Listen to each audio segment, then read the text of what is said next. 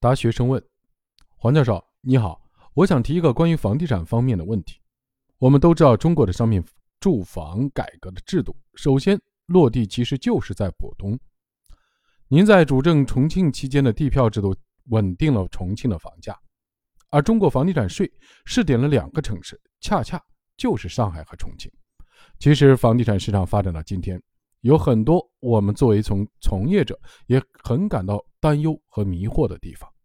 您从管理者角度来看，中国的房地产还有哪些制度性的措施可以出台，让整个的市场更加健康的发展？黄金帆教授回答：“其实这上面的结论，习近平总书记在二零一六年就明确的说过了。他既说了房子是用来住的，不应该大炒特炒。”又说了解决这一件事的办法要有长效机制，有五个方面的长效机制：一是金融，二是土地，三是财税，四是投资，五是立法。关键是现在还没有把总书记这五条措施落实到位。比如金融调控，在房地产的金融里面就是三句话，只要这三句话管住，一切就管住。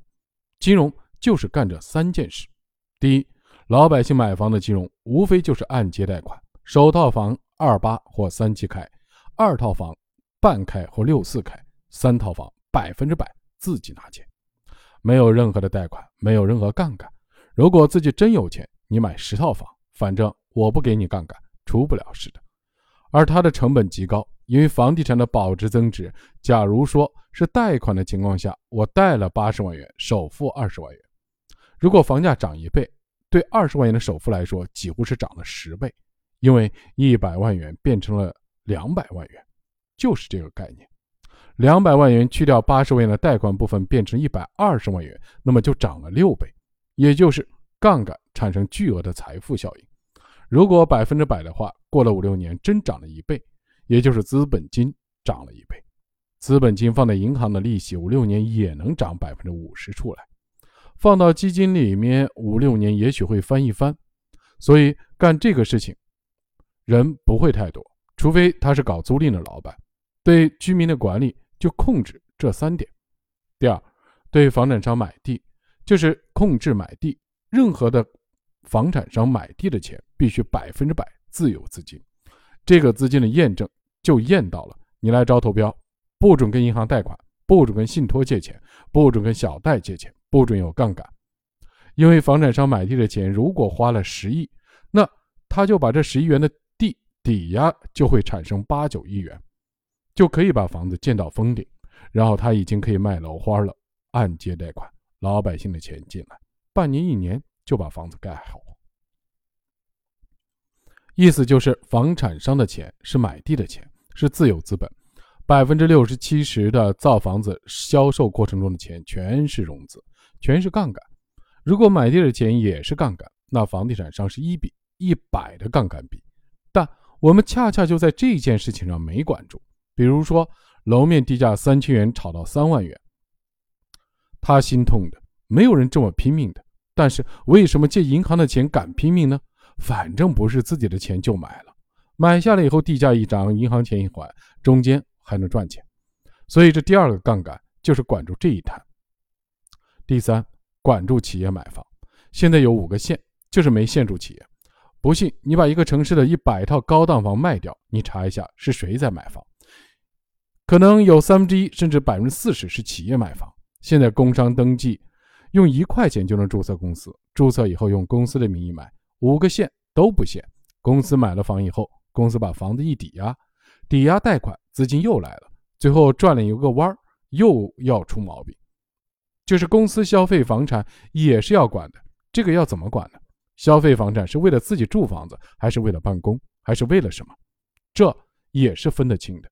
也就是说，要避免装糊涂，好像在管，然后一百个公司，其实一百个公司连个体户都不是，就是一百个公民。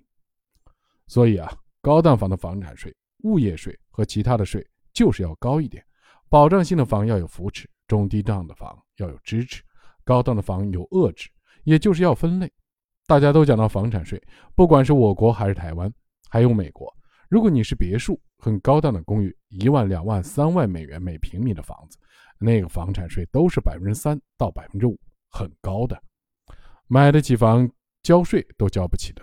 但是老百姓保障性的住房、一般的就业人群的房，物业税或房产税百分之零点二到百分之零点五，本身房子的价值不高，收的也不多，还可以根据他收入各方面进行抵扣。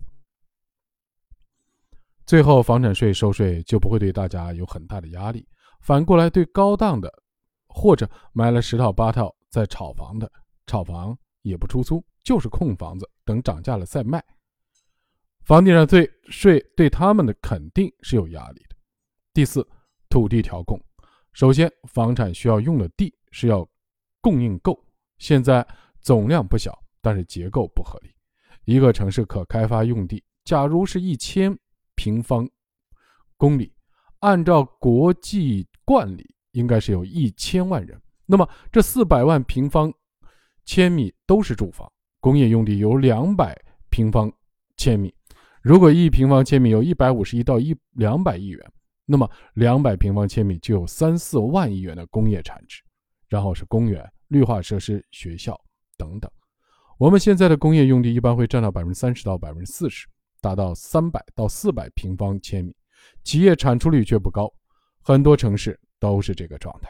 基础设施、公共设施又占掉百分之四十多一点，最后住房用地就是老百姓住房的居住面积，跟这个城市一千平方千米来说，可能只有百分之十到百分之十五。那么土地一紧张，土地价格就高，土地价格往往是房产的三分之一，地价是一万元。房价就是三万元。在这个意义上，土地的供应应该供的多一点，人均一百平方米。因为一个人一般在城里用一百平方米，其中四十平方米是归这个人居住所用，这里包括小区的绿化道路等等，都是公摊的。那么整个城市是平衡的，不会出什么问题。所以土地的供应要结构合理，就是这个概念。此外，还有法律的措施，还有投资量的调控措施，即不要出现一个地方一年固定资产投资是一千亿元，房地产投资占了六百亿元，这个地方肯定后来要变成泡沫，空城鬼城。